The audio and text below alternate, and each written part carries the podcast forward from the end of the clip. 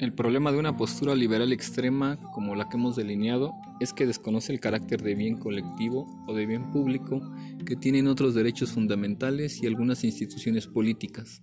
Nos referimos obviamente a las de tipo democrático. Es decir, esta posición tiende a descuidar la dimensión social que tiene la propia libertad y que otorga sentido a las instituciones políticas. No debemos olvidar que el Estado no solo es una amenaza para las libertades, sino que también es la instancia responsable de garantizar que, en el ejercicio de esas mismas libertades básicas, las personas no violenten los derechos de los demás y, de hecho, contribuyan a la creación, expansión y consolidación de bienes públicos.